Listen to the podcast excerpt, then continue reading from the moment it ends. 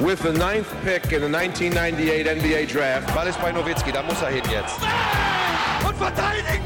Verteidigen jetzt! Es ist schlicht und ergreifend der einzig wahre Hallensport. Hallo und willkommen zu einer neuen Folge von The Huddle, dem NBA-Podcast auf basketball.de.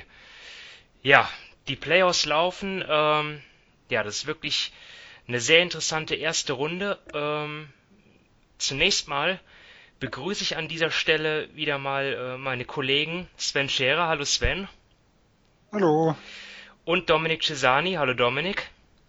Hallo ihr beiden. Mein Name ist Simon Wisser. Ja, wir befinden uns äh, mittendrin in der ersten Drehe, beziehungsweise teilweise ist auch schon, ähm, sind auch schon einige Serien vorbei halt. Die Boston Celtics, die Toronto Raptors und äh, die Miami Heat haben die Besen rausgeholt und ja, ihre Serien mit 4 zu 0 gewonnen. Ähm, die 76ers aus Philadelphia, die Indiana Pacers und die Brooklyn Nets sozusagen rausgesweept. Ähm, die anderen fünf Serien laufen noch und da wollen wir heute dann ins Detail gehen, äh, wie es da aussieht was, was uns so aufgefallen ist, was, was wir spannend finden und ja, vielleicht dann auch ein bisschen vorausschauen, wie es dort weitergeht in den Serien. Ne? Also wir nehmen jetzt in der ähm, ja am, am Dienstagabend auf, das heißt, äh, wenn die Folge rausgeht, sind dann halt die nächsten Spiele dann Houston OKC, die Lakers spielen und ähm, ja, die Bucks allesamt Spiel 5 und dann beginnen wir einfach mal mit der knappsten Serie von diesen drei Spielen. Ähm, ja, die Rockets gegen die Thunder. Es steht 2 zu 2 und ja, das hat sich jetzt zumindest jetzt vor dem Wochenende gar nicht so angedeutet. Houston hat die ersten beiden Spiele gewonnen, relativ deutlich kann man sagen, vor allem Spiel 2 fand ich eigentlich ziemlich alarmierend aus, aus Thunder Sicht, weil die Rocket, Rockets halt schlecht geworfen haben und halt trotzdem gewonnen haben. Ähm, James Harden war nicht mal überragend, äh, aber dann, ja, dann danach sind die sind die Thunder zurückgekehrt, haben jetzt ausgeglichen und ja, ähm, Dominik, mich würde mal interessieren, so deine allgemeinen Eindrücke. Jetzt bist du irgendwie überrascht vom Verlauf der Serie, dass, dass OKC zurückgekommen ist, oder hast du von vornherein eigentlich eine spannende Serie erwartet? Ich meine, du warst ja bei der Vorschau nicht dabei gewesen. Was war so deine Erwartung? Ist sie so eingetroffen? Ja, also, also ich meine, es ist ja vier gegen fünf. Sie hatten beide in der Regular Season die gleiche Bilanz mit 44 Siegen und 28 ähm, Niederlagen. Ich dachte mir schon, dass es eine spannende Serie wird. Also ich dachte schon so sechs Spiele. Aber nachdem natürlich die Rockets schon 2-0 in Führung lagen, hatte ich nicht mehr erwartet, dass da die Thunder so zurückkommen. Also es hat mich dann schon überrascht. Du hast es eh schon angesprochen, gerade in Spiel 2, als Houston nicht gut geworfen hat und trotzdem mit, mit glaube ich, mit plus 13 gewonnen hatte.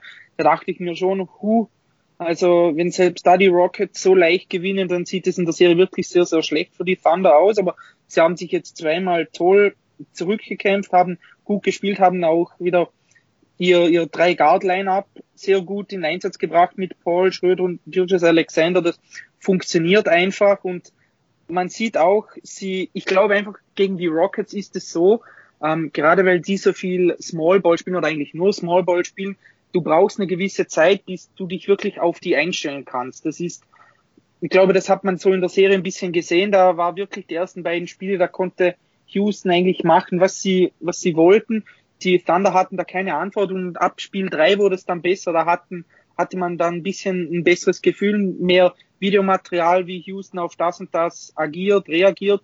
Ich glaube, dass das ist so ein bisschen, das zieht sich so durch bei den Rockets, dass sie einfach ähm, gerade am Anfang einer Serie unheimlich gefährlich sind, wenn man noch nie wirklich gegen, gegen oder noch nie oft gegen, gegen so ein mega kleines Lineup gespielt hat, aber mit der Zeit wird es dann besser. Also ja, wie gesagt, ich dachte, dass es spannend werden wird.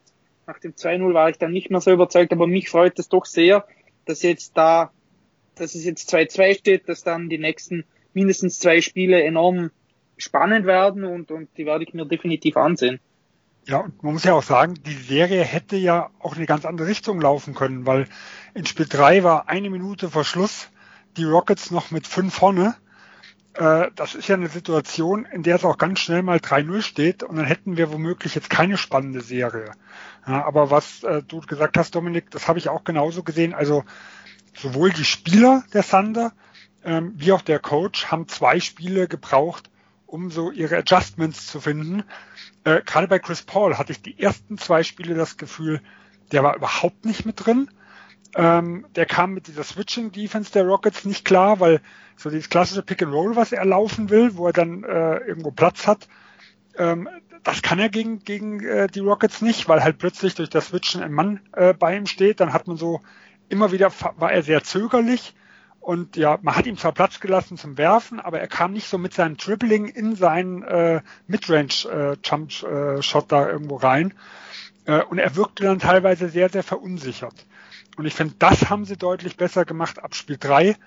Äh, das heißt, teilweise auch mehr Isolation äh, für Chris Paul, also dass sie überhaupt gar keinen Block äh, gestellt haben, dass er sich so eher seine Match Matchups ausgesucht hat, aber auch teilweise die Blocks ein bisschen tiefer gestellt, damit ein bisschen mit mehr Anlauf reinkam und dann die Zone attackiert. Und man muss auch sagen, dass ein Schröder deutlich besser in Schwung kam, denn der ist der einzige, der mit seiner Geschwindigkeit halt äh, die, die Rockets Defense da irgendwo auseinandernehmen kann und den fehlenden Ringschutz bestrafen. Und äh, ich war nicht immer ein Schröder-Fan. Ich habe schon viele kritische Worte zu ihm gesagt, aber und auch die ersten zwei Spiele äh, sahen nicht wirklich gut aus, aber in den letzten beiden war er auch ein absoluter Schlüssel für den Erfolg. Ja, du hast jetzt CP3 genannt, du hast Dennis Schröder genannt, also ja, kann man eigentlich zusammenfassen, dass die, dass OKC die, die Aufholjagd halt einer deutlich, deutlichen Leistungssteigerung halt seiner drei Guards zu verdanken hat. Ne? Also Shay Gilgis, Alexander kann man damit reinnehmen, auch wenn der schon ja bei den Niederlagen teilweise gut gespielt hat, aber insgesamt die drei haben halt in Spiel 1 35 Punkte gemacht, die Thunder haben verloren. Spiel 2 haben sie 58 Punkte gemacht, die Thunder haben verloren. Ähm, in Spiel 3 waren es dann 78 Punkte, da haben sie gewonnen und in Spiel 4 waren es 74, da haben sie auch gewonnen. Also es ist schon es ist schon eine Korrelation da, ne? Also zwischen der zwischen der ähm, offensiven Steigerung der drei und dann halt dem Ergebnis. Ähm, ja, du hast Aber schon nicht nur die drei. Also man muss auch sagen, äh, der Coach ich, hat auch umgestellt. Ja, und, und ich fand Steven Adams fand ich zum Beispiel auch verbessert im Gegensatz zu ähm, zum Auftakt der Serie, muss man auch sagen. Ähm, es ist halt einfach für ihn, ja. eben für so einen klassischen Big Man ist das einfach komisch, oder wenn du, eben wie Sven schon gesagt hat, es wird alles geswitcht, der Gegenspieler ist im Endeffekt mehr als ein Kopf kleiner als du, also das sind alles so, so Dinge, auf die man sich einstellen muss. Aber Sven hat es schon angesprochen mit Billy Donovan. Ich finde auch, dass dort zum Beispiel defensiv gegen Harden einen, einen guten Job macht. Da sieht man einfach auch, der kann körperlich der ist auch 1,90, hat fast 100 Kilogramm, also der kann rein von seiner Masse her gut mit Harden mithalten. Und was mich bei den Rockets, ja, so ein bisschen wundert ist, die laufen nicht mehr so viele Pick and Rolls, das sind fast nur noch ISOs, wo dann Harden, äh, mit denen er den, die Defensive kollabieren lässt und weniger Pick and Rolls.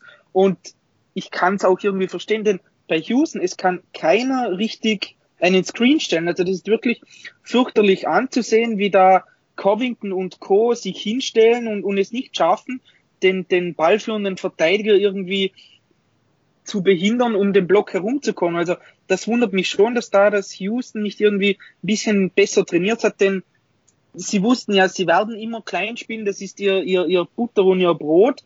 Und dass dann da technisch so viele Mängel sind bei quasi bei einem Standard-Play, ja, das hat mich wirklich verwundert und ist auch, ja, ist meiner Meinung nach eine Schwäche für sie. Aber da muss ich ehrlich sagen, das wundert mich gar nicht so, weil ähm, das ist ja auch ein Grund dafür, also neben dem Spacing, dass man Capella abgegeben hat. Äh, er war ja der klassische Screener für Harden noch vor ein paar Jahren. Aber in den letzten Jahren ist es eigentlich immer mehr so gegangen, dass, dass Harden seines, seinen Screener weggeschickt hat dass er wirklich die Isolation gesucht hat, weil sein äh, Stepback, also Sidestep, Stepback, was auch immer alles macht, äh, Dreier sind eigentlich kaum zu verteidigen. Das heißt, dieser Screener war eigentlich unnötig, weil der hat eher noch ein Big Man mit langer Spannweite doch quasi näher an ihn dran geführt. Also es ist schon eine, eine Entwicklung, die absehbar war. Ich, ja? ich, ich sage mal so, das verstehe ich absolut, aber zum Beispiel, wenn sie jetzt nur klein spielen und da stellt ein Covington oder ein Tucker, sage ich mal, den Screen, das kann ja dann zu einem Pick and Pop werden. Und da, ja, da fehlt mir einfach so, so ein bisschen, ich sage mal auch dann eben die Variation, das ist ja schön und gut, wenn, wenn Harden da, und das kann er natürlich, wie du sagst, eben aus der ISO seine Stepbacks besser abschließen, aber es ist dann, ja, irgendwie wird es dann doch wieder ausrechenbar und, und da würde ich mich schon, ja, an Houston Stelle mal ein bisschen eben mit, mit so Pick and Pops beschäftigen, dass da dann einfach mehr Variation reinkommt und ja, das ist, das ist so ein bisschen bei mir einfach der Kritikpunkt, den ich jetzt in den letzten Spielen an, an sie dann doch mehr habe, gerade wenn so in, in Playoffs, wo sich dann der Gegner wirklich von Spiel zu Spiel einstellen kann und nicht so wie in der Regular Season, dass man da sich nie wirklich spezifisch auf den Gegner vorbereitet. Definitiv, sie sind ausrechenbar. Das Interessante ist, ich habe, glaube ich, gestern, also vor dem Spiel, einen Tweet von Kevin O'Connor gelesen. Ähm, mit das erfolgreichste Pick and, Pick and Pop, was sie genutzt haben, war zwischen Jeff Green und James Harden, aber mit James Harden als Screener. Also okay. äh, Jeff Green als Ballhändler und James Harden als Screener. Das haben sie in den ersten drei Spielen 24 Mal gemacht und daraus resultierten ähm, 11 von 17 äh, quasi erfolgreichen Abschlüssen, also 17 Wurfversuchen äh, und 11 Treffern und ich glaube 29 Punkte oder sowas. Also es wurde, ich hab's, mir ist ja auch nicht so aufgefallen, muss ich sagen, äh, es wurde vereinzelt versucht mit einzubauen ähm, aber auf eine ganz unkonventionelle Variante. Und es ist natürlich interessant, weil Harden ist natürlich jemand, der dann auch wirklich gefährlich ist. Ja, also der sowohl ja Richtung Brett abrollen kann, aber halt auch vor allem rausgehen äh, und äh, sag mal, von der Dreierlinie gefährlich sein. Und dann hat man wirklich einen Harden als Screener genutzt, weil, wie du ja sagst, ähm, ja, da die Alternativen irgendwo fehlen. Wir müssen aber nochmal zurückkommen auf OKC und ein Schlüsselfaktor finde ich, ähm, warum diese Serie überhaupt nochmal spannend ist. Nämlich, Dominik, du hast ihn schon angesprochen, ähm, Lugans dort. Ja, ähm, in der Vorschau, da, da hatte ich ihn e-, ehrlich gesagt gar nicht auf der Rechnung. Klar, ich, ich wusste, er hat in der regulären Saison auch schon einiges an Spielzeit äh, erhalten, okay, aber ich habe ihn jetzt nicht so als, als den Faktor jetzt gesehen. Ja, also ungedrafteter Rookie, ähm, Flügelspieler aus Kanada, ja, ähm, sein, sein Distanzwurf ist jetzt noch ziemlich wackelig, aber seine exzellente Defense ähm, sorgt halt dafür, dass er, dass er James Harden echt das Leben schwer macht und ich hatte ja ein bisschen argumentiert, dass, dass die Thunder auch Steven Adams brauchen, weil das halt die fünf besten Spieler einfach des Teams sind, also mit Gallinari und den drei Guards, Schröder, SGA und, und Chris Paul.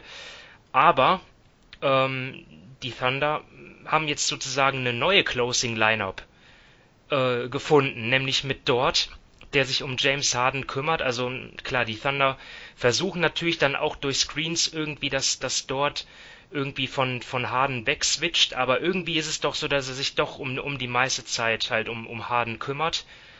Und äh, ja, also er ist auf jeden Fall ein wichtiger Spieler in der Serie und für mich auch Dennis Schröder auch schon angesprochen. Äh, noch, noch, klar, Chris Paul bleibt der Anführer, aber Schröder ist irgendwie, finde ich, sogar eine größere Waffe noch, weil gegen seinen Antritt haben die Rockets echt enorme Probleme und ähm, wenn, wenn er dann auch noch den Dreier trifft, so wie es am, ähm, am Sonntagabend der Fall gewesen war, ja, dann, dann, dann wird's echt schwer gegen ihn. Also irgendwie, ähm, ich, ich sag mal so, also Houston ist wahrscheinlich immer noch der Favorit jetzt, weil sie ihre beiden Spiele deutlich gewonnen haben und OKC zweimal knapp gewonnen hat. Aber ja, ich, ich ähm, fühle mich jetzt eigentlich immer noch gar nicht so schlecht mit meinem OKC in 7, aber es wird natürlich, Houston ist natürlich immer noch im Vorteil. Ähm, wie seht ihr das? Ja, also man muss natürlich sagen, also für mich äh, nochmal um auf Adams und dort zurückzukommen kurz. Für mich ist ein absoluter Knackpunkt äh, von Billy Donovan gewesen, dass er eigentlich Steven Adams weniger spielen lässt. Also ich glaube, heute Nacht waren es noch 26 Minuten, ähm, weil Steven Adams ist in der Serie mit einem On-Off-Wert von minus 28,3. Und gerade da Lou dort so hervorragende Defense spielt, aber eher äh, offensiv einfach, einfach komplett allein gelassen wird. Also sie lassen ihn ja die Dreier nehmen Bei Nacht hat er, glaube ich, neun Dreier genommen und davon mal drei getroffen, aber die neun waren nahezu nicht verteidigt. Ähm, kann man einfach Adams und dort nebeneinander relativ schwierig ja, äh, zusammenspielen lassen, weil die dann beide kein Spacing bringen. Also für mich war der Schlüssel umzustellen äh, und Gallinari teilweise auf Center äh, zu setzen und dadurch Spacing für Schröder zu schaffen und für Chris Paul und für äh, SGH äh, und quasi zu, zu sagen, okay, ich setze mehr auf einen Dort und weniger auf einen Steven Adams. Wenn ich jetzt aber vorausblicke, ist für mich eines der entscheidenden Dinge, was passiert jetzt mit Westbrook. Also es wird ja viel, also es gibt ja einige, die sagen, oh, also die Verletzung, wie sich das anhört, das wäre extrem riskant, ihn jetzt ins Spiel 5 zu bringen, die nicht mehr glauben, dass er in der Serie zurückkommt. Ähm, aus Houston habe ich teilweise gehört, oh, also es würde mich jetzt extrem wundern nach einem 2 zu 2, wenn der Spiel 5 nicht, äh, nicht dabei ist. Und wenn natürlich ein Westbrook wiederkommt, dann könnte sich die gesamte Serie nochmal äh, auch von den gesamten Matchups ändern, weil dann wäre vielleicht ein Steven Adams plötzlich in der Mitte viel entscheidender, weil momentan fehlen den Rockets die Leute, die wirklich das Brett attackieren. Das heißt, ein Steven Adams ist nicht als Ringbeschützer nicht so sehr gebraucht. Kommt ein Westbrook mit rein, wird das anders aussehen. Dann braucht man eventuell ihn, der in der Mitte ist, und dann wird vielleicht von dieser eher kleineren Lineup, ähm, die jetzt ein Billy Donovan immer wieder, immer mehr auspackt in den letzten zwei Spielen, der Schritt wieder zurückgehen äh, Richtung Steven Adams. Und da muss man auch mal gucken, wie Houston das macht, weil momentan ist es so, dass sie ohne Harden relativ schwach aussahen. Jetzt hätten wir natürlich einen Westbrook wieder drin und könnten immer einen der zwei drauf haben. Äh, also für mich hängt viel von ab, ob ein Westbrook fit, also hundertprozentig fit zurückkommt, dann glaube ich, dass Houston diese Serie sogar in sechs vielleicht sogar gewinnen kann. Also dann sehe ich Houston schon als klarer Favorit. Ähm, sollte in Westbrook gar nicht zurückkommen oder noch viel schlimmer äh, mit 80 Prozent, weil in Westbrook mit seiner Mentalität und nur 80 Prozent fit, das ist für mich extrem gefährlich. Fürs ähm, eigene dann Team. Wird's, also. Ja, so wie wir es eigentlich, genau, fürs eigene Team. Ja ähm, dann wird's wirklich, also dann gehe ich auch davon aus, sieben und dann kann alles passieren. Ja, ich, ich habe jetzt ehrlich gesagt kein Update zu, zu Westbrook. Also ich höre mir auch oft dann auch diese Media Availabilities an mit, mit den Coaches. Ähm, das habe ich jetzt heute leider nicht geschafft, also bestimmt dazu gefragt worden. Ähm, ja, werden, werden wir ja eh kurz vor Spiel dann spätestens erfahren, ne, ob er spielt oder nicht. Ähm, wir können ja jetzt nur prognostizieren, was ist was wäre, wenn Westbrook zurückkehrt. Ähm, ja, aber davon wird ja die Serie schon abhängen auch. Ne? Ja. Das ist ja schon ein Riesenunterschied, ob er da, ob er zurückkommt oder nicht. Aber klar, wir tappen hier im Dunkeln. Also ich habe auch noch keine Meldung gehört. Ja. Also, und Dominik, wie fällt deine Prognose aus, jetzt mit oder ohne Westbrook? Ja, also ich glaube, Sven hat eh schon alles gesagt. Also, wenn Westbrook voll zurückkommt, dann wäre das natürlich ein enormer Boost für die Rockets, denn eben sonst schultert einfach Harden die ganze Last. Gordon spielt ja auch überhaupt nicht gut, also der, der trifft von draußen gar nichts. Und er sollte ja eigentlich neben, neben Harden und eventuell Rivers der sein, der dann auch mal das Ballhandling übernimmt. Also das ist dann schon sehr, sehr schlecht für die Rockets, wenn da, wenn Westbrook nicht spielt und Gordon trifft auch nichts. Aber ihr habt es beide schon gesagt, wenn Westbrook nicht bei 100% ist, sondern sogar nur bei 80 oder so, dann ist natürlich schon das, das Risiko vorhanden, dass er seinem Team nicht, äh, dass er seinem Team nicht weiterhilft, sondern eher so ein bisschen mit seiner Mentalität schadet, mit immer, immer attackieren und, und wenn es dann nicht läuft, trotzdem so weitermachen. Also ich bin sehr gespannt. Ähm, wenn Westbrook zurückkommt, das gibt der ganzen Serie natürlich noch, noch mal eine andere Wendung. Eben mit, mit den Matchups, wie Sven gesagt hat, mit, mit ähm, Adams, der würde dann wieder da viel, viel mehr Sinn machen. Ähm, aber ich kann mir sehr, sehr gut vorstellen, dass das jetzt eben eng bleibt, aber schlussendlich würde ich trotzdem immer noch auf die Rockets tippen. Ja, also ich habe alles zur Serie gesagt, ähm, bin soweit zufrieden. Können wir weitermachen? Ja. Gut, und damit widmen wir uns jetzt der zweiten Serie, die 2 zu 2 steht. LA Clippers gegen Dallas Mavericks. Also, ja, einige, insbesondere natürlich die, die, die Fans der beiden Teams, aber ich denke mal, für, für viele war das ja auch eine der interessantesten Serien schon bereits vorher und werden auch Spiel 4 gesehen haben. Diese ja, unfassbare Aufholjagd der Dallas Mavericks und natürlich dann auch die ja, herausragende Leistung einfach mal wieder von Luka Doncic, trotz, äh, ja, obwohl er bis kurz vor Spielbeginn noch fraglich war wegen äh, Knöchelverstauerung, also ja, fast schon, fast schon übermenschliche, äh, übermenschliche Leistung, was er da gebracht hat. Äh, ja, wenn, wenn diese Folge hochgeladen ist, dann, dann ist Spiel schon, Spiel 5 schon vorbei. Ähm, wir wissen bereits jetzt, dass Christoph Porzingis erneut fehlen wird. Ähm, ja, es wird aber auf jeden Fall dann noch ein sechstes Spiel geben, also lohnt es sich schon, dort dann auch nochmal, ja, zunächst zurück, aber dann auch vorauszuschauen. Äh, ja, äh, Sven, zunächst mal deine Beobachtungen zum bisherigen Verlauf. Ich meine, wir hatten ja beide gesagt, ja, könnte schon interessant werden, aber dann doch relativ klar für die Clippers jetzt, was das Ergebnis angeht. Ist nicht eingetroffen. Nee, ist nicht eingetroffen. Man muss sagen, Dallas unglaublich beeindruckend. Äh, hätte ich so nicht erwartet. Ähm, auch, und das muss man ja auch schon, wenn man, wenn man das Spiel 1 ja gesehen hat, die Startphase, die wurden ja von den Clippers die ersten Minuten vollkommen überrannt. Also ein Turnover nach dem anderen, ich glaube 18-2 Start oder was es nachher war. Äh, es sah aus, als würden die aus der Halle geprügelt werden.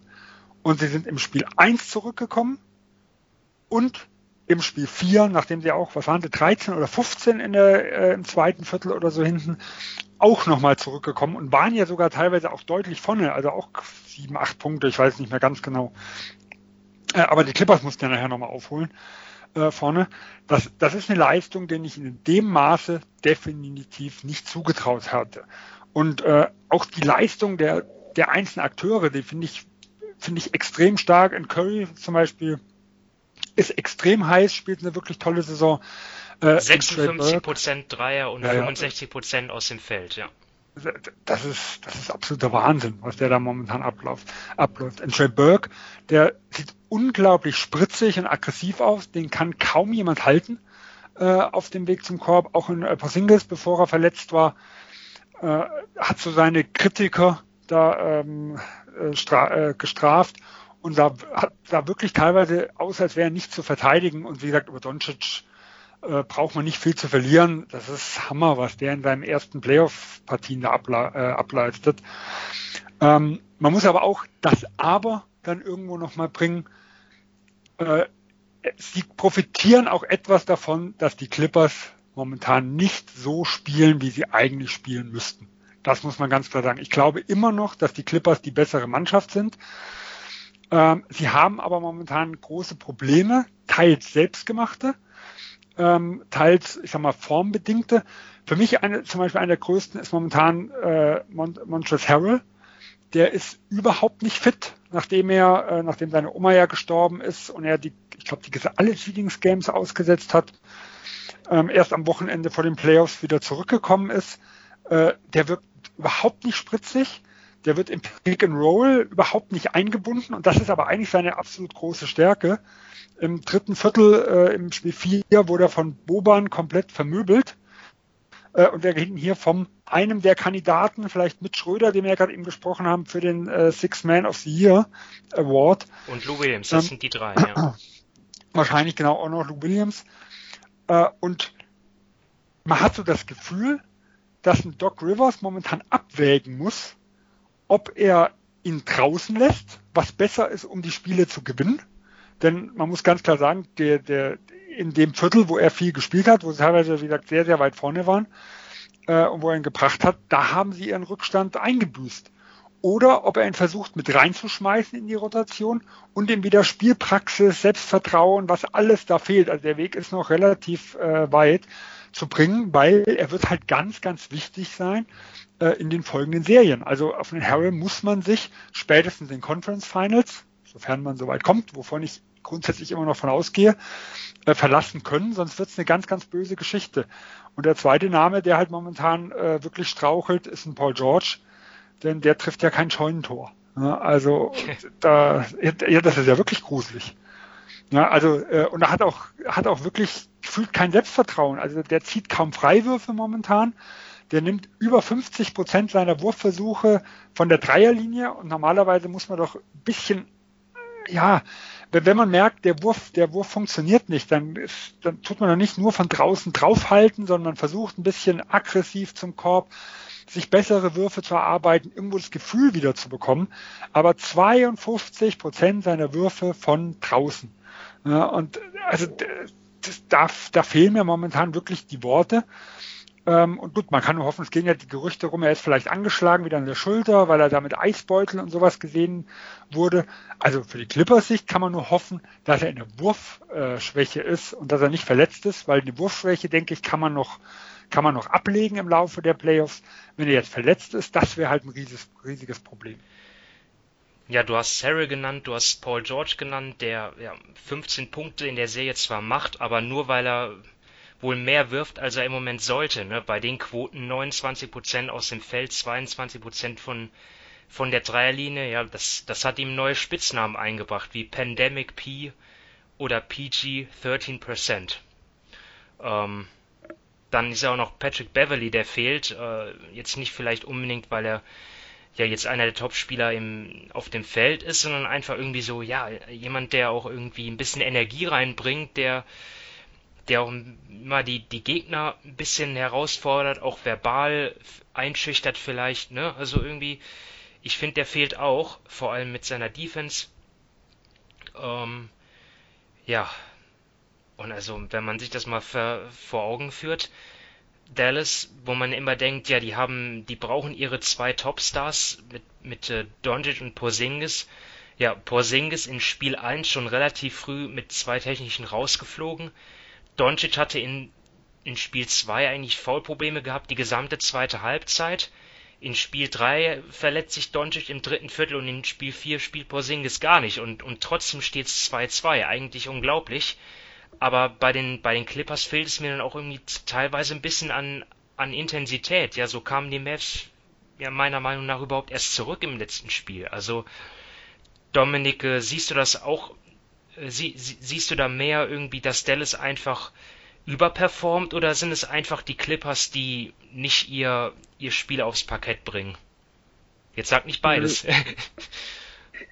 Ich, also schlussendlich ist es doch etwas von beidem, aber ja, ich glaube, du kannst schon. nachher noch, du kannst nachher natürlich noch mehr, zum Beispiel zu Dallas Stärken sagen da dann fang, ja, nehme ich mal da die Clippers ein bisschen her. Also ähm, es liegt natürlich schon schon sehr sehr viel an der Schwäche auch der Clippers.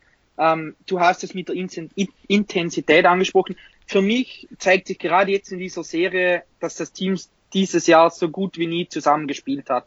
Das sind gerade defensiv unzählige Abstimmungsprobleme und, und Kommunikationsfehler, das dürfte auf dem Niveau, ähm, auf dem sie sind, und man spricht ja immer davon, dass sie eigentlich eines der besten Defensivteams sind, das darf nie passieren. Also da gerade äh, zwischen George und Leonard, die wissen dann teilweise nicht, ob jetzt geswitcht wird oder oder wie verteidigt wird, ob man hatcht oder ob, ob, ob Eis gespielt wird. Also da sind teilweise Fehler drin. Das ist wirklich un, unfassbar. Das hat Mike Prada ähm, schön in einem Artikel zusammengefasst. Also wenn man sich da die Bilder ansieht, das sieht wirklich fürchterlich aus. Und, Wer ist Mike Prada? So, Entschuldigung.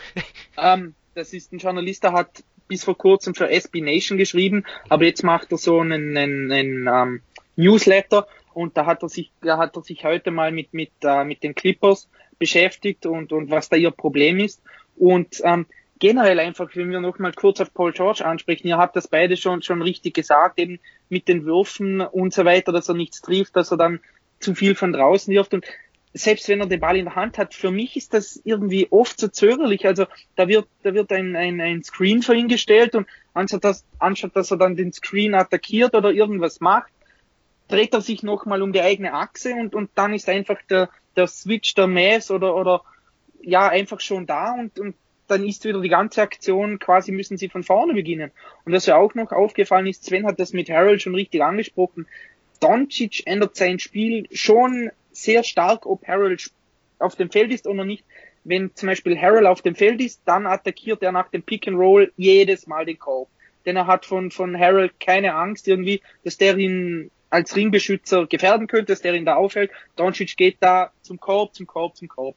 Wenn Subac zum Beispiel auf dem Feld ist, dann sieht die Sache ein bisschen anders aus. Also das ist schon so ein Problem, dass die, dass die Clippers da einfach haben dass in der Defense so oft etwas nicht zusammenpasst und wenn man, wenn wir uns jetzt mal Spiel 4 ansehen, ich meine, zum Schluss die letzte Aktion wieder, ja, soll mal ein, einer verstehen, warum dort geswitcht wird mit, mit, mit Reggie Jackson und mit Kawhi.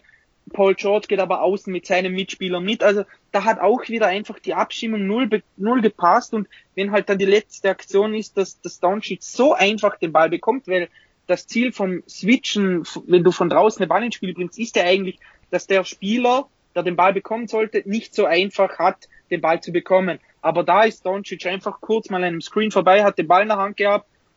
Die Clippers haben geswitcht, schlecht geswitcht.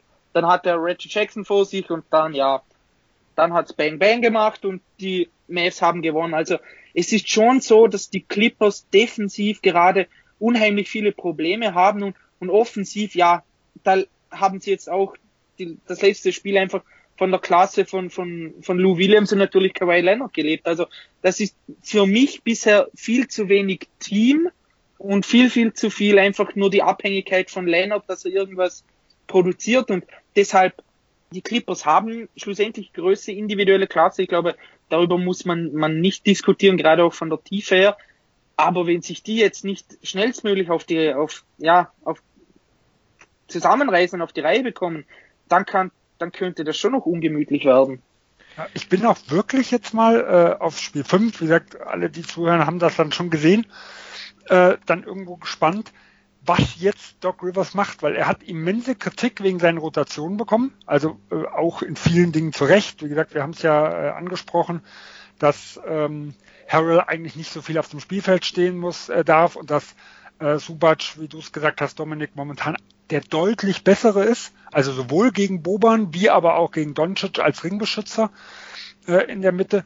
Und was recht erfolgreich war im Spiel 4, war ja die Smallball Lineup. Also mit ähm, Leonard, George, Morris, äh, Shemet und Reggie Jackson. Ähm, aber die hat ja für das Comeback gesorgt. Die hat er aber eigentlich viel zu wenig spielen lassen. Ob er jetzt wirklich sagt bei 2-2, also dieses Spiel 5, das ist ja extrem entscheidend. Weil bis jetzt waren die Clippers ja immer im, im Vorteil. Also sie haben 1-0 geführt, sie haben 2-1 geführt und hatten eigentlich nie diesen Druck auf ihrer Seite, okay, wenn ich jetzt verliere, dann wird's richtig böse. Weil in den Spielen, also in, in dem Spiel, nachdem sie das erste gewonnen haben, im Spiel 3, da haben sie ja relativ klar die ganze Geschichte äh, dann dominiert und ja eigentlich, wie gesagt, auch am Anfang Spiel 4. Jetzt äh, ist der Druck aber da, ob sie jetzt endlich mal auf das Spiel müssen wir gewinnen gehen oder ob sie wieder ihren Stiefel durchspielen, äh, sich relativ wenig äh, am Gegner orientieren, weil dann könnte es wirklich ein ganz, ganz happiges Spiel 5 werden. Und wenn sie das verlieren, ja, dann sind es zwei Eliminations Game. Und das, boah, das wäre echt heftig. Also ich rechne damit, dass heute die Adjustments der Clippers kommen, beziehungsweise äh, gekommen sind, wenn wir online gehen. Und man wartet ja eigentlich darauf, dass Paul George wieder zu seiner Normalform zurückkehrt. Ne? Ich meine, das ist ja kein schlechter Spieler. Ähm, letzte Saison war Ja, aber da waren ja die letzten Playoffs schon immer, also da hatte die letzten Jahre, sage ich mal, schon der Regular Season viel, viel die bessere Performance als in den Playoffs. Also, dass er sich selbst Playoff-P genannt hat, ist dann, ja, an Komik nicht zu überbieten. Ja, wobei man auch fairerweise zusagen muss, ja, direkt klar. nach den Playoffs wurde er an der Schulter operiert. Äh, da, weiß man natürlich nie, was war. Deswegen sage ich ja, wenn jetzt was ist, das wäre für die Clippers fataler wie jetzt die schlechte Form, äh, was er irgendwo hat. Und er hat auch in Indiana äh, er, ist, er ist keine erste Option, aber er hatte auch Serien, ich, ich glaube, sie wurden ja von den, von den Cavs einmal gesweept, das war aber, glaube ich, der engste Sweep der Geschichte, also wo jedes Spiel wirklich spitz auf Knopf irgendwo war und wo, ähm, äh, wo, wo die Pacers wirklich insgesamt recht gut aussahen. Also im Verhältnis zu dem, was er für Teamkollegen hatte, war er nicht in jeden Playoffs äh, komplett grottig schlecht. Ja, aber natürlich, er hat also er hat ja schon starke Serien abgeliefert, auch in Zeiten, wo LeBron noch in Miami war, ne? Ja, also, aber das waren ja wirklich nur einzelne Serien und so weiter. Er hatte noch nie wirklich, sage ich mal, Playoffs, sondern konstant immer da die Leistung beachtet. Und ganz ehrlich, man spricht ja dann oftmals von ihm als Top Ten Spieler und dann ja, ich weiß nicht, also vielleicht bin ich da mit meiner Kritik zu hart, aber es ist jetzt schon die, die letzten drei Jahre war das einfach, das, die vier Spiele jetzt inkludiere ich einfach mal, war das relativ schlecht. Also klar, er hatte, wie Sven schon gesagt hat, an der Schulter Probleme, aber trotzdem, wie jetzt, ich meine, er trifft gar nichts und dann attackiert er einfach, ja, nie wirklich den Korb. Also da muss ich mich dann schon fragen, warum er nicht versucht, sein Spiel ein bisschen umzustellen. Ja, wenn er jetzt fit ist, kann man sich an der, ist an der momentanen Leistung nicht viel schön zu reden. Ja, also diese Playoffs sind bis jetzt eine absolute Katastrophe, vor allem weil er ja zumindest in den Seeding Games fand ich extrem gut, also körperlich gut aussah. Also da wirkt er wirklich fit, was am Anfang der Saison noch nicht so war. Äh, und dass jetzt plötzlich da dieser Einbruch kommt, ja gut, vielleicht, vielleicht werden wir noch genaueres erfahren, aber momentan sieht es also sieht's definitiv nicht gut aus. Und wenn er wirklich gesund ist, dann gibt's auch, dürfte es auch jetzt keine Ausreden geben, weil er ist jetzt in der Situation, wo ich ihn immer sehen wollte. Als klare zweite Option und nicht als eins, als erste oder als 1b wie in Oklahoma. Das ist meiner Meinung nach nicht äh, seine perfekte Rolle. Ähm, da, da ist er einfach von seinem Skillset her nur bedingt geeignet, sondern als zweiter Spieler unter einem absoluten Franchise-Player äh, mit Leonard und wenn er, wenn er jetzt wirklich über die gesamten Playoffs nicht abliefert und gesund sein sollte, das wäre schon äh, eine echte Enttäuschung. Da braucht man eine, da braucht man nichts zu, zu da schön zu reden. Da muss was kommen. Aber ich sehe schon kommen, der wird jetzt in Spiel 45 irgendwie 30 Punkte auflegen damit das alles, was wir jetzt gesagt haben, dann wieder ein bisschen für die Katze ist. Nee, dann hat er halt 35% Wurfquote. so tief wie er unten ist. ja, also 30 von der Dreierlinie, ja. Also ich meine, ihr stimmt, ihr stimmt mir da sicher zu, es wäre trotzdem eine Riesenüberraschung, wenn, wenn die Clippers ausscheiden würden. Also, ich meine, sie haben halt immer noch Kawhi Leonard, der ja gegen die Mavs keine Chance haben. Also Maxi Kleber macht es teilweise ganz gut, aber insgesamt kann natürlich auch er Kawhi nicht stoppen. Ähm, Kleber hat es natürlich beim Game Winner von Doncic clever gemacht, wo er dann sozusagen verhindert, dass äh, Kawhi dann dort ähm, bei Doncic aushelfen kann, dass er halt doppeln kann, sondern ihn dann halt so in die Zone drängt. Das hat er gut gemacht, ähm, trifft aber leider seinen, seinen Wurf gar nicht in der Serie und dann halt die von Mavs Seite dann halt auch gesehen, die an diese, diese Rollenspieler, ja, können die das aufrechterhalten? Wir haben die Quoten von Seth Curry genannt, ja, Trey Burke auch genannt. Der, ja, was geht da eigentlich ab? Also die Mavs haben den, wann haben die, wann, wann haben die den, den, den unter Vertrag genommen? War das im, war das vor oder, oder, Sommer. vor oder, ja, irgendwie minimal. Seth Curry ist seit einem Jahr da. Für einen Minimalvertrag? Ja, also. Die 8 Millionen.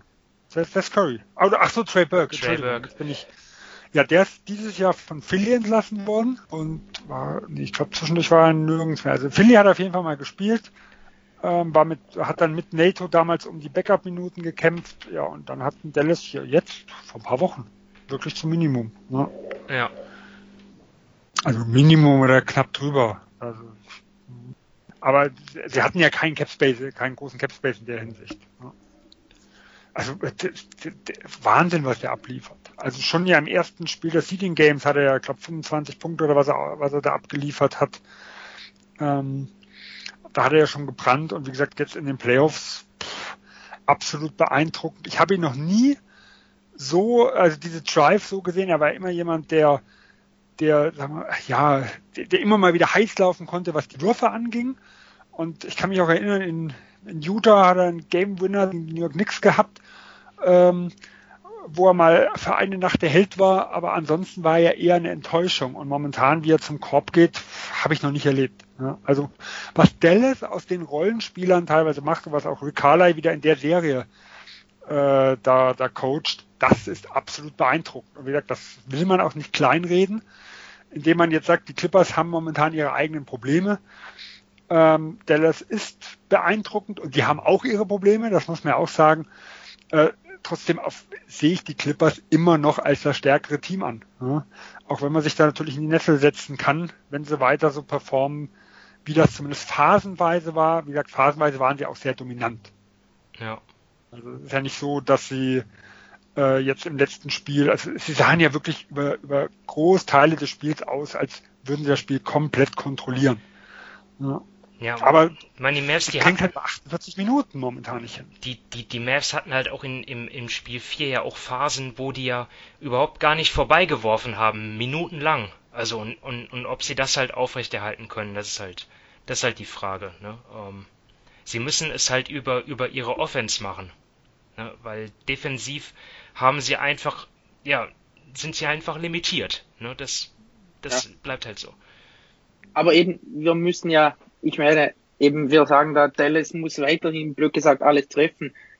Aber es ist ja irgendwie auch logisch, ich meine, das spielt zwei gegen sieben und für sehr, sehr, sehr viele Leute sind ja die Clippers der absolute Top-Favorit auf den Titel. Also von dem her ist es ja irgendwie doch nur normal, dass die Mavs weiterhin, ich sage mal, ein bisschen überperformen müssen und die Clippers nicht ganz bei 100% spielen, damit die Mavs weiterkommen, oder? Aber so wie es jetzt läuft, wenn, wenn die Mavs da jetzt Spiel 5 gewinnen, dann, dann, dann bin ich wirklich sehr gespannt. Also die Mavs machen das wirklich sehr, sehr gut. Rick Carlisle ist offensiv gesehen einer der, der aller, allerbesten Coaches. Also da gibt es wirklich sehr, sehr wenige, die da mit ihm mithalten können und das sieht man auch. Also was Dallas da spielt, ist, gefällt mir sehr.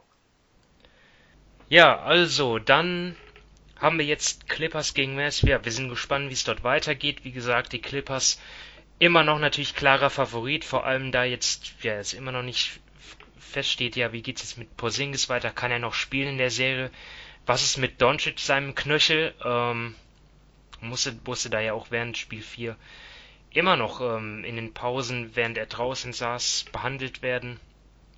Ja, hoffentlich, hoffentlich, ähm, ja, können die Mavs dort auf ihre zwei Stars zumindest ein Spiel 6 bauen, weil das wäre echt schade, wenn dann die Mavs auf diese Art und Weise verlieren würden. Ähm, dann machen wir weiter mit Denver Nuggets gegen Utah Jazz und dort ja, sind die Nuggets richtig unter die Räder gekommen, kann man glaube ich sagen. Also nach dem ersten Spiel, das die Nuggets noch in Overtime gewonnen haben, wurden sie dann von den Jazz wirklich zweimal böse vermöbelt und dann jetzt in Spiel 4, dann war es wieder sehr, sehr knapp. Ähm, ja, aber ich glaube, da brauchen wir gar nicht ähm, lang drum reden, wo, wo bei den Nuggets der Schuh drückt, nämlich in der Defense. Also sie haben ja wirklich mit Abstand die schlechteste von allen Teams, die da in der Bubble unterwegs sind. Jetzt in der Serie auch ein Defensivrating von 131,1. Ja, und Donovan Mitchell kann machen, was er will. Äh, der, der dritte Spieler nach Michael Jordan und Allen Iverson, der zwei mal 50 oder mehr Punkte in einer Serie auflegt. Und in Spiel 3 waren es 30 Punkte, aber da muss man sagen, dass er das in, dass er dafür nur 14 Würfe gebraucht hat. Also er ist auch wirklich unglaublich effizient. Ähm, ich glaube, ich glaube über die Serie jeweils knapp über, über 50 Prozent, auch von, von aus dem Feld und von draußen. Ja, äh, Sven, woran liegt das? Was, was macht Denver falsch? Ja, also äh, mit nicht verteidigen, das ist, glaube ich, gut zusammengefasst. Ähm, es gibt immer wieder äh, Coaches und Experten, die sagen, das Schwierigste, was es in den Playoffs überhaupt gibt, ist, wenn man merkt, die eigene Verteidigung funktioniert nicht und man versucht, diese umzustellen mit Systemen, die man vorher nicht geprobt hat. Ähm, oder zu, zu, zu wenig Abstimmung irgendwo herrscht, weil gerade diese Abstimmung ist ja das Wichtigste, was es in den Playoffs äh, überhaupt gibt. Und momentan hat dieser, ja, wir haben ja versucht, irgendwo die Defense der Nuggets noch zu verteidigen in den Seeding Games, als so nach dem Motto, ah ja, man hat ja nicht mehr, es war einfach, man hat noch was probiert, man hat ja personelle Probleme gehabt und so weiter und so fort. Das, was wir damals versucht haben, können die Nuggets aber nicht retten, in Verteidigen tun sie weiterhin nicht. Ja, und im ersten Spiel wurden sie ja, was die Verteidigung angeht, irgendwo schon komplett auseinandergenommen. Also Michael Porter Jr. wird ständig im Pick and Roll attackiert. Und er weiß überhaupt nicht, was er machen soll. Das muss man so ganz knallhart sagen. Dann hat der Mitchell 57 Punkte äh, aufgelegt. Und dann haben die Nuggets versucht, die Verteidigung umzustellen. Also was haben sie im Spiel 2 gemacht? Sie haben versucht, den Scorer äh, Mitchell rauszunehmen und haben die kompletten Schützen freigelassen. Ähm, dadurch sind alle anderen ins Spiel gekommen. Und so ging es immer weiter, bis in Spiel 4, wo sie auch nicht mehr wussten, was sie mit Mitchell machen müssen, haben sie versucht, Jokic, der überhaupt nicht klarkommt mit dem Duo Mitchell, der attackiert, und Gobert, der als äh, Roller quasi als Anspielfunktion agiert, der da eine, äh, eine gute Mischung reinzubekommen. Das kriegt er überhaupt nicht verteidigt. Also was haben sie versucht, ihn komplett an den Korb zu, zu schieben. Und dann hat Mitchell einen freien Midrange-Jumper so von Höhe der Freiwurflinie nach dem anderen bekommen und es war ein absolutes Kinderspiel. Also man versucht ja viel, aber es funktioniert einfach hinten und vorne nicht. Es ist, es ist keine Abstimmung da, es fehlt ein Harris, würde ich jetzt einfach mal schätzen, der wirklich beste, einer der besten Guard-Verteidiger der Nuggets, vor allem jemand, der dieses Jahr nicht so, aber in der Theorie ein Two-Way-Player noch sein sollte. Ähm, und gegen die Guards haben halt die Jazz immense Probleme. Also sie kriegen Mitchell nicht in den Griff, sie kriegen Clarkson nicht in den Griff und seit Conley wieder da ist, der ja die ersten zwei gefehlt hat, ähm, schießt ja auch alle Lampen aus im positiven Sinne. Also der trifft ja wirklich äh, alles. Äh, und da haben die Nuggets defensiv keine Antwort. Also sie sind wirklich darauf angewiesen, auf ein Bombenspiel von Jamal Murray. Das war Spiel 1, das sie gewonnen haben, und Spiel 4, was knapp war, um überhaupt in der Partie zu bleiben. Und ich bin eigentlich von der, vor der Serie davon ausgegangen, wenn Murray ein Bombenspiel hat, dann ist das ein sicherer Sieg für die Nuggets. Und gefährlich wird es immer in den Spielen, äh, wo Murray strauchelt. Und das war ja auch in den letzten, letzten Jahren in den Playoffs so. Aber es ist genau umgekehrt. Man braucht einen Murray in Topform, um überhaupt offensiv so viel, ähm, äh, so viel zusammenzubringen, dass man mithalten kann mit den Jazz, dass man irgendwie die defensiven Schwächen kaschieren kann. Also die, die Jazz, denen reicht ein simples Konzept, halt dieses Two-Man-Game, Mitchell und Gobert, High Pick and Roll da attackieren sie dann halt ähm, die Nuggets und du sagst, Jokic bleibt eigentlich in, in Korbnähe, sinkt beim Pick and Roll extrem weit ab und wenn es wenn es aber jetzt so wäre, dass, dass, dass Jokic dann halt den Korb beschützen könnte, dann wäre es ja noch okay. Ähm, aber es sind ja nicht nur die Mitteldistanzwürfe, die, die Mitchell trifft, sondern er, er geht ja auch beim Drive, geht er ja auch an, ähm, legt er die Dinger ja auch an, an Jokic vorbei. Und teilweise findet er sogar dann auch noch, auch noch Gobert dann per LU-Pass, weil, weil Jokic einfach, ja, nur Mitchell im Augen hat und halt Gobert vergisst aus den Augen. Ne? Also das ist irgendwie, die, die Jazz, die können ja eigentlich machen, was sie wollen. Ja, und ähm, Switchen ist auch keine Lösung beim Pick and Roll. Ähm, also Dominik, vielleicht, vielleicht lass uns auch mal Utah loben. Also ich meine, das ist, das ist ein Team, das haben wir schon fast abgeschrieben. Ja, kein Bogdanovic, schlechte Bank etc. pp.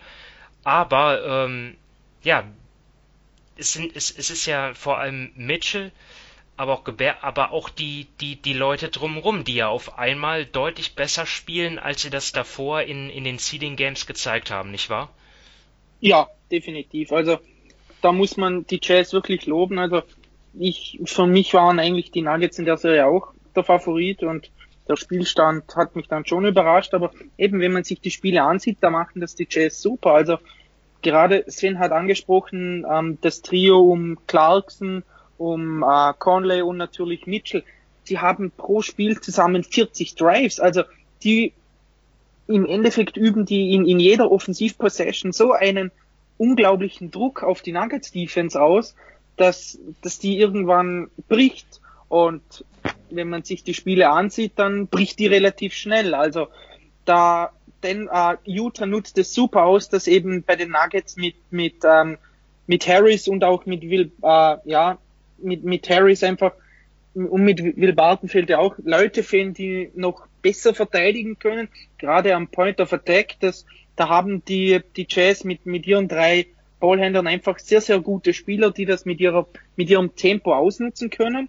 Und dann, ja, wie du schon gesagt hast, die Rollenspieler machen dann einen, einen super Job. Also, ich meine, die Jazz, die Jazz werfen neun, äh, die sehr, sehr viele Dreier, die werfen 39 Dreier pro Spiel und treffen die mit einem Playoff-Bestwert von 43 Prozent. Also diese Kombination aus hohem Volumen und hoher Quote, die ist im Endeffekt fast immer ein, ein riesengroßes Erfolgsrezept und da macht es Utah wirklich sehr stark. Sie bieten dann auch wieder Gobert ein, wenn, wenn die Schützen dann weggenommen werden. Also sie haben bislang auf alles, was, was Denver defensiv probiert hat, hatten sie eine Antwort und dass dann ähm, Mitchell so on fire ist und offensiv wirklich einen ja, herausragenden einfach spielt. Also wirklich auf allen drei Leveln, also am Korb, aus der Mitteldistanz, wie Sven gesagt hat, von draußen, dazu mit dem Ball in der Hand sehr viele gute Entscheidungen trifft. Also das, da muss man die Jazz enorm loben, was sie da in der ersten Runde mit den mit den mit den Nuggets anstellen. Und man hat auch, also ich habe da nur auf Twitter dann gelesen, so dass, dass die Jazz gar nicht unglücklich darüber waren, dass sie eben in der ersten Runde auf die Nuggets treffen. Also ich glaube, die hatten, hatten sich da schon einen, einen Plan zurechtgelegt. Sie hatten sich da Chancen ausgerechnet. Wie man jetzt sieht, die setzen das super um und sind absolut verdient mit 3-2 in Führung. Also Quinn Snyder macht einen Riesenjob. Ja, ja. Vielleicht nochmal ganz interessant, es gibt ja immer so diese zwei Welten, die aufeinandertreffen, so dieses pro Midranger, äh, pro mehr, äh, mehr Richtung Dreierlinie zu gehen. Äh, die Jazz sind momentan ein absolutes Paradebeispiel dafür, wie es funktioniert. Das heißt, die klassischen Rollenspieler, die werfen nahezu nur Dreier. Die tun nahezu keinen einzigen Wurf aus der Mitteldistanz, der relativ uneffektiv ist, nehmen. Das heißt, die Jazz haben neun Akteure, die zwischen 50 und 80 Prozent ihrer Field Goal Attempts aus dem Dreierbereich werfen. Wer darf aus der Mitteldistanz werfen? Hauptsächlich Mitchell, Conley und noch ein bisschen Clarkson. Das sind die drei, die es können. Die auch äh, Druck auf die Defense ausüben und die nämlich genau dafür sorgen, ähm, dass ja die, dass die Jazz Defense sich entscheiden muss. Verteidige ich den Wurf, also die, den Pull-up quasi, weil die drei können es nehmen, gehe ich mit, gehe ich mit zurück. Ähm, und die drei, für die Midranger zu nehmen, das ist überhaupt gar kein Problem. Genauso in Toronto wurde es zum Beispiel letztes Jahr halt von Leonard, von Laurie und von Ibaka gemacht. Die Leute, die es können. Und die, die eh, äh, sagen wir mal, ein bisschen schwächer sind, die, die nicht den Ball auf den Boden setzen können, das sind die, die aber draußen sind, die auf jeden Fall das Spacing bringen, weil Spacing ist was wert, selbst wenn ich den Ball nicht bekomme. Und wenn sie ein bisschen niedrigprozentiger von der Dreierlinie werfen, ist das halt einfach besser wie aus dem langen Zweierbereich. Und hier wird wirklich absolut perfekt dieses, dieses Verhältnis zwischen Midranger, wer darf das machen, und dem Dreier, was ist am effektivsten umgesetzt. Also, und das ist auch viel Coaching-Sache. Äh, und deswegen muss man sagen, die Jazz sind super eingestellt auf die Nuggets. Ganz, ganz tolle Arbeit. Ja, um, um nochmal auf die Drives zurückzukommen, der Jazz, also das war natürlich dann vielleicht auch irgendwie ein, eine gefundene, gefundenes Fressen für die Denver-Fans, irgendwie so dem, den Schiedsrichtern irgendwie die Schuld zu geben, ja, weil die Jazz halt in Spiel 4 auch 36 zu 13 Freiwürfe oder so hatten, aber die Wahrheit ist halt auch einfach, dass Utah viel häufiger zum Korb zieht. Ähm, ja, Sven, welche Anpassungen kann denn Denver jetzt treffen? Also, klar, Standaufnahme steht es noch 3-1, wenn, wenn die Folge online ist, steht es vielleicht 4-1. Also, vielleicht ist die Frage auch überflüssig, aber trotzdem angenommen, die, die Nuggets kommen nochmal zurück ins Spiel. Wie können sie das schaffen? Ja, da stellst du jetzt eine gute Frage. Ja, also ich meine, Jokic kann man nicht rausnehmen, ne? Sie brauchen nee, da, ihn in der Offense. Man müsste ihn irgendwie, ver ist, irgendwie genau, verstecken auf dem Flügel bei einem, bei einem vielleicht irgendwie bei einem nicht so guten ja, Pick-and-Roll-Spieler, ich weiß es nicht. Ja, ist halt sehr schwierig. Also das, das Grundproblem ist, du hast ja, äh, also Jokic kannst du kaum rausnehmen, Murray kannst du kaum rausnehmen. Und dann hast du halt schon mal zwei absolute Schwachpunkte. Ähm, was sie jetzt ja angefangen haben, schon in, äh, auch in Spiel 4, ist Michael Porter Jr. weniger Minuten und von der Bank zu bringen. Das könnte man vielleicht nochmal reduzieren. Äh, und ich würde wirklich versuchen, Michael Porter Jr. nur reinzubringen, wenn zumindest Mitchell nicht spielt. Also quasi in dem Moment, wo Mitchell rausgeht, Michael Porter Jr. rein, dann habe ich zumindest den gefährlichsten Mann schon mal draußen. Gut, Problem ist so zehn Minuten. Ja, ja, aber äh, er ist momentan eine absolute Schwachstelle. Also er mag noch so talentiert offensiv sein. Es, es hat schon seinen Grund, warum Mike Maloney auch in der regulären Saison immer wieder aus seiner Rotation gestrichen hat. Er weiß einfach nicht momentan, wie er verteidigen soll. Er, er, er, er läuft darum wie Falschgeld in der Hinsicht. Und das bringt die ganze Defensive in Schwierigkeiten. Und wie gesagt, er wird rausgepickt jedes Mal, wenn er auf dem Platz steht. Und wie gesagt, es würde natürlich auch von Conley, das würde auch von Clarkson, äh, aber zumindest hat man dann mal den, äh, die Geschichte mit Mitchell einfach mal, einfach mal raus. Und wenn er dann heiß läuft, kann man ja auch nochmal drin lassen, ähm, weil man nimmt einen heißen Spieler halt nicht, nicht vom Platz, auch wenn Mitchell irgendwo dann vielleicht mit reinkommt. Aber sobald dann äh, die Phase wieder rum ist, dann sollte er vielleicht schnell wieder raus. Ähm, ansonsten, ich, ich bin nicht begeistert von dem Duo, wenn zum Beispiel mal äh, Morris äh, und, und Murray zusammenspielen, weil die haben beide dann Probleme. Also in Monte Morris kann auch die Verteidiger nicht halten. Die sollte man versuchen voneinander zu trennen. Nur insgesamt ist, ist mir das einfach viel zu wackelig, das Konstrukt, als dass ich da sagen könnte, mit so kleinen Änderungen äh, kann man da viel bewirken. Weil wie gesagt, man hat viel versucht. Bis jetzt hat äh, eigentlich nichts von den gesamten Geschichten funktioniert. Ähm, wenn man es wirklich irgendwie schafft, Jokic auf, auf einen der Spieler anzusetzen, aber das sind ja eigentlich alles Leute, die Dreier schießen können um Gobert. Also da weiß man wirklich nicht wohin. Könnte man versuchen, ähm, vielleicht eher einen Paul Millsap als Ringbeschützer in die Mitte zu setzen. Der ist ein absolut, äh, sagen wir, war ganz, ganz wichtig für, für die letzten Monate, wo die, wo die Defense funktioniert hat. Also in der regulären Saison und auch letztes Jahr, wo sie ganz gut aussehen. Da war Millsap für mich so der wichtigste Spieler aber so wie es, wie es defensiv gelaufen ist, fällt es mir extrem schwer, da wirklich gute Lösungsvorschläge zu machen. Äh, momentan ist Utah überlegen. Ähm, Denver muss, hat, hat die Chance, über die Offense einzelne Spiele zu gewinnen. Drei in Folge kann ich mir beim besten Willen nicht vorstellen momentan. Also diese Defense ist eine absolute Katastrophe und ich hatte das ehrlich gesagt gar nicht so in Erinnerung. Also jetzt in, in, in dieser Saison und auch in der letzten kann ich mich erinnern, dass, dass, dass die Nuggets da defensiv teilweise, ähm, teilweise ja sogar überdurchschnittlich waren im, im, im Bereich Top 10, aber das, ja, dann, da reden wir dann vielleicht auch wieder von Playoffs, wo dann halt die Schwächen entblößt genau, werden. Genau, das ist es, ja. Genau, das, das wollte ich auch sagen. Ich glaube, also, ich weiß nicht, ob die Jazz immer so weiterspielen, also, das, das, ja, ist ein Fragezeichen, aber ich glaube, man sieht einfach auch wieder sehr schön, wie unterschiedlich der Regular Season Basketball zum Playoff Basketball ist. Denn in den Playoffs haben einfach Teams, die gut gecoacht sind, einen Vorteil. Denn da kann man sich jetzt wirklich über maximal sieben Spiele hinweg auf ein Team einstellen, auf deren Stärken, auf deren Schwächen und das versuchen auszunutzen. Und Mike Moore ist eigentlich auch kein schlechter Trainer, also bei Gott nicht, aber man sieht einfach, wie Sven schon gesagt hat, was Quinn Snyder und sein Coaching-Team dafür einen herausragenden Job machen. Die, die haben die Schwächen der Nuggets super analysiert und bisher haben sie es in jedem Spiel ausgenutzt. Drei davon haben sie gewonnen und nur eins knapp verloren. Also da sieht man schon einfach, dass ein Unterschied ist, wenn man gegen nur ein Team spielt und nicht gegen vier verschiedene Teams in, innerhalb einer Woche.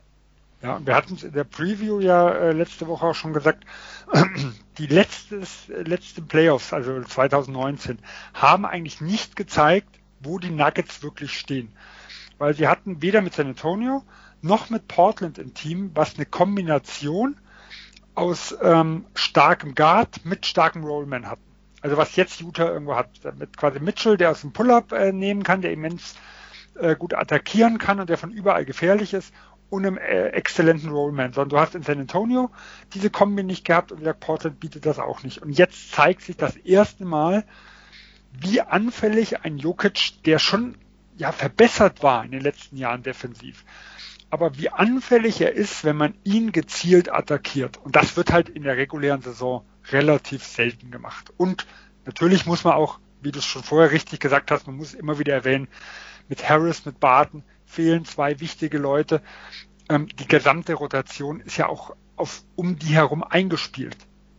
Ja, und das ist ja auch ein wichtiger Punkt. Also Denver war schon ein Team, was was schon ein bisschen von der Routine auch äh, gelebt hat.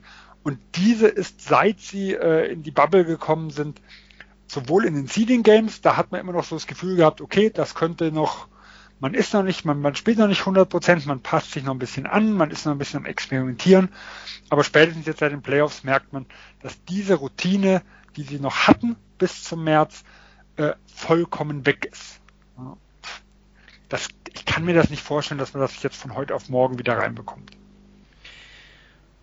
Okay, ja, Sven, du hast schon ganz kurz Portland angesprochen, dann lass uns doch noch zu den Serien kommen, die die beiden anderen Top-Favoriten auf den Titel betreffen, neben den Clippers, nämlich die LA Lakers und die Milwaukee Bucks, beide mit überraschenden Niederlagen gestartet, aber beide jetzt auch ja, erwartungsgemäß dann sozusagen die Serie im Griff wieder 3 zu 1. Ähm, ja, kommende Nacht jetzt auch dann wieder äh, Spiel 5 dann und dann, ja, vielleicht dann auch damit die Entscheidung in der Serie. Lasst uns mit, mit den Lakers beginnen. Also die haben zum Auftakt verloren gegen Portland, äh, was vor allem daran lag, dass die Lakers halt ihre Dreier, Dreier gar nicht getroffen haben und die Trailblazers halt schon, vor allem in der Schlussphase Damon Lillard extrem stark gespielt, der aber jetzt verletzt ist. Erst hatte er sich den Finger ausgerenkt und jetzt, ähm, weiß ich nicht, ähm, hab, wisst ihr schon Mehres zu ihm?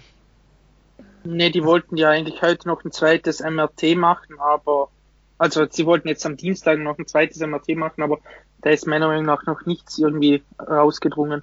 Das erste war unklar und dann sollte noch mal eins folgen. Ja, ja also ohne ihn Portland natürlich eh kaum eine Chance. Ähm, gut, dann haben auch die Lakers haben ihre Wehwehchen. Ne? Anthony Davis hat ja Spiel 4 dann ähm, vorzeitig beenden müssen wegen Rückenproblemen, aber trotzdem, die Lakers haben zurückgeschlagen und ähm, ja, das war dann eigentlich auch ab Spiel 2 eine klare Angelegenheit. Also ja, ein Ausrutscher der Lakers, Dominik, in Spiel 1? Ja, also ich meine, sie waren ja schon in den Seeding-Spielen, den Nach-Seeding-Spielen davor nicht gut. Also gerade offensiv war das sehr, sehr schlecht. Da haben sie dann im ersten Spiel einfach dran angeknüpft. Da hatten sie ja fünf von, glaube ich, 32 oder so von draußen geworfen. So gewinnst du einfach in den Playoffs kein Spiel. Und nachher ist es dann aber besser geworden. Also ich meine, es konnte ja nicht ewig so weitergehen, dass sie ja keine 20 oder dass sie nicht mal 30 Prozent oder so weiter treffen. Und es ist dann schon besser geworden, wenn jetzt eigentlich seit, also von Spiel 2 Darf ich mal kurz eingrätschen, nur zum Spiel 1 nochmal ein Fun Fact. Natürlich. Ähm, die haben ja einen Rekord in Spiel 1 aufgestellt, habe ich gelesen. Laut äh, Second Spectrum, also nur mal kurz zur Erklärung, es gibt Statistiken, auf die die Öffentlichkeit sein, keinen Zugriff hat, wo aber Teams und Reporter und sowas im Hintergrund das alles bekommen. Und da gibt es eine Kategorie, das heißt äh, Expected Field Goal Percentage oder Expected Points. Das heißt, es wird gerechnet, wenn es wird geguckt, wie qualitativ gut waren die Würfe äh, und wie viele Punkte hätten sie machen müssen im Vergleich zu den Punkten, die sie wirklich gemacht haben.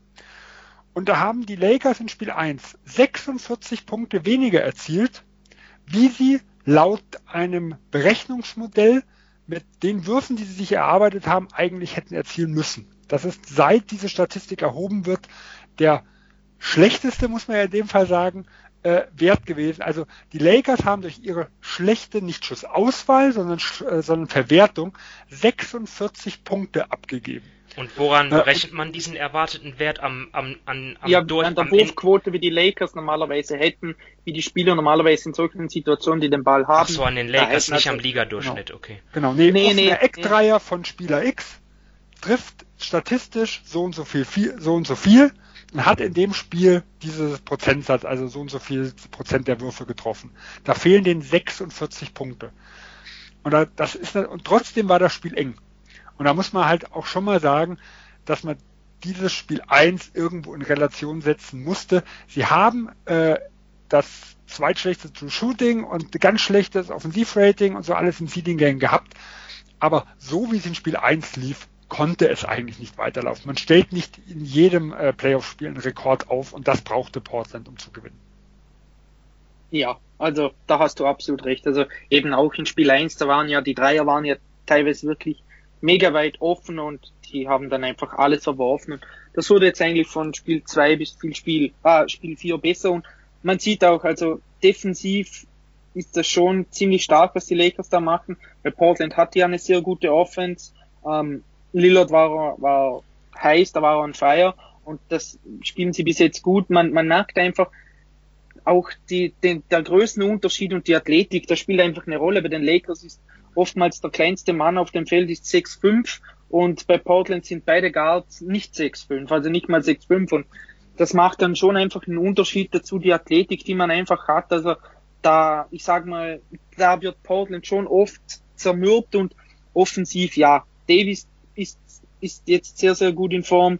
LeBron auch ähm, besser, also der hat jetzt letzte Nacht auch Dreier getroffen und, oder vorletzte Nacht war es dann, Entschuldigung, äh, hat dann auch Dreier getroffen, zieht zum Korb. Also bis jetzt sieht das schon wieder wesentlich besser aus und ich glaube, sie haben gute Chancen, da jetzt das, das Spiel 5 zu gewinnen und dann die Serie mit 4 zu 1 abzuschließen. Ja, und Davis ist ja eigentlich auch der perfekte Verteidiger gegen die Guards von Portland. Weil wir haben es ja vor zwei Jahren mit, mit New Orleans gesehen. Ähm, also Portland kann nicht wie in, in vielen anderen Matchups das Pick and Roll gehen und äh, der Big Man hält dann Abstand und Lillard kann den Wurf nehmen oder wenn er zu nah rangeht, zieht er vorbei. Denn Davis hat eine immense Spannweite, er ist extrem schnell auf den Beinen und wir, wir haben auch teilweise gesehen, dass er bis ein, zwei Meter hinter die Dreierlinie rausgeht, um Lillard äh, den Wurf zu erschweren und trotzdem nicht geschlagen werden kann. Also äh, das ist für mich so immer der, der, der Big Man ist für mich der viel wichtigere Verteidiger gegen Lillard, wie jetzt der Guard, der wirklich gegen ihn verteidigt. Und da gibt es für mich keinen besseren wie, wie Davis in der gesamten Liga. Vielleicht noch Giannis kann man noch irgendwo auf ein Niveau setzen. Aber dann war es das. Und man sieht auch einfach, dass Frank Vogel, dass da seine Stärke in der Defense ist. Also wie er das da gegen Lillard und, und ähm, CJ McCollum macht, ist schon sehr stark. Also gerade mit so dann eineinhalb Verteidigungen gegen Lillard und dann ähm, ja, müssen die schlussendlich den, den Pass irgendwie auf Nurkic im, im, auf der, auf der Freiwurflinie, wenn nicht noch höher spielen. Also, sie stellen das schon relativ gut zu und sie sind einfach, Kuzma ist definitiv besser geworden, der ist, ist athletisch, der ist schnell auf den Beinen. Caruso macht das sehr gut. Also, sie haben schon auch, ich sag mal, die richtigen Spielertypen, um einfach da Portland vor Probleme zu setzen. Und wenn man es mal. Schlecht, oh, schlechtestes Offensivrating der Playoffs hat bis jetzt Portland. Und wenn man sieht, was die in den Seeding Games abgefeuert haben, äh, das spricht schon für die Lakers Defense. Und wenn man es mal umdreht, wenn man sich die Lakers Offense betrachtet, da haben sie ja jetzt dann auch ähm, dann Wege gefunden, einfach wie man es eigentlich von Anfang an erwartet hätte mit ihren Big Men, dass sie halt ja Nurkic und Whiteside dann halt verkloppen, würde ich sagen. Ist auch ein, ist auch ein ein Grund, warum es so deutlich ist. Oder sehe ich das falsch? Nee, also da hast du schon auch recht. Eben, sie, sie können ja da auch ein bisschen umstellen. Also dann Davies auf die 5 und, und dann kommt dann äh, Marquise Morris rein oder also sie haben da schon, ich sag mal, eine Variabilität, mit denen sie ähm, Portland auch wehtun können, gerade weil bei Portland dann ein, ein Zach Collins fehlt, Ariza gar nicht mit war in die Bubble. Also gerade auf den Positionen, wo, sage ich mal, Portland die Tiefe bräuchte, um gegen Davis und gegen LeBron versuchen zu bestehen. Da fehlt ihnen einfach jetzt, da fehlen ihnen die Mittel, weil ihnen die Spieler abgehen und das nutzen jetzt die Lakers in den letzten Spielen doch ziemlich gut aus. Ja, und man hat doch das Gefühl, dass den Portland-Spielen jetzt der Saft ausgeht. Definitiv, ja. ja. Stotts hat ja, hatte ja gesagt, wie du ja zitiert hast letzte Woche, Simon, dass er nicht glaubt, dass das in Orlando passiert. Äh, ich habe nicht ganz so viele Lakers-Spiele gesehen wie du, Dominik, aber also Nurkic zum Beispiel habe ich habe ich so das Gefühl gehabt, auch verständlich nach der langen Pause. Bei dem war es am Ende der Seedings Games schon nicht mehr so, wie es am Anfang war. Äh, und dem geht es immer mehr aus. Und auch bei den Guards merkt man so ein bisschen, ja, entweder Verschleißerscheinung oder es ist halt ein bisschen auch der Frust. Das kann man natürlich immer schlecht abschätzen, warum die Spritzigkeit und die Aggressivität nicht mehr so da ist, wie es am Anfang äh, des, des Bubbles war. Ja gut, CJ ja, McCollum also, spielt immer noch mit einem mit einem gebrochenen Knochen im Rücken, ne? Also daran hat sich nichts getan. Das muss höllisch wehtun. Also das, ja, äh, gibt sicher, gibt sicher, gibt sicher angenehmere Dinge als so ein gebrochener Knochen im Rücken. Und eben, ja, wie du Benukic schon gesagt hast, die Lakers haben jetzt auch einfach ein bisschen das Tempo erhöht und bei dem merkt man, der ist noch nicht annähernd bei 100 Prozent, gerade von der Kondition her und ja, ich meine, man, man konnte es natürlich auch nicht erwarten, einfach den Kondition Bolzen ist das eine, aber ich sage mal Basketballkondition oder auch Fußballkondition bekommst du ja dann wirklich erst, wenn du dann Spiele absolvierst und, und das fehlt ihm einfach noch ein bisschen und dass dann Lillard und McCollum müde werden bei dem Pensum, was die schon in den Seeding-Spielen abspulen mussten und jetzt auch pro Spiel 40 Minuten auf dem Feld stehen. Also das ist für mich ja irgendwie nur menschlich. Gut, also ähm, wir gehen dann davon aus, dass die Lakers dann halt den, den Seriensieg eintüten jetzt und bei den Bucks sieht's ähnlich aus und da war ich ja eigentlich auch gespannt, den hatte ich ja irgendwie so auch als Schlüsselspieler ähm, Chris Middleton ausgemacht und der ja spielt jetzt auch eine relativ schwache Serie. Ich glaube, er hatte jetzt in der letzten Partie dann so, ein, so eine Explosion, wo er dann im, in einem Viertel irgendwie 18 Punkte hatte in, in wenigen Minuten oder so. Ich weiß ich nicht mehr ganz genau, wie viele Punkte, aber ich glaube, es waren so 16 oder 18. Ja, ähm, also ich, ich, ich habe gestern eingeschaltet, irgendwann Mitte drittes Viertel, da hatte er zwei und am Ende waren es knapp 20. Also so in der Richtung, äh, also der zweieinhalb Viertel lief da gar nichts zusammen. Ja. Und man muss auch sagen, Middleton war über die gesamte Serie äh, von schwach bis unkonstant. Kann man sich aussuchen, was einem besser gefällt. Ja, so Orlando, allen voran dank Nikola Vucevic, spielt, spielt eine tolle Serie, halten besser mit als erwartet, aber irgendwie, ja, dann, dann, dann lass uns das doch aus, aus Sicht von Milwaukee betrachten, weil ich meine, das ist das Team, worum es, worum es hier geht. Die, die sind einer der Titelanwärter und ja, Sven, hast du irgendwie, machst du dir Sorgen um die Bugs oder denkst du, dass, dass die grooven sich jetzt langsam ein?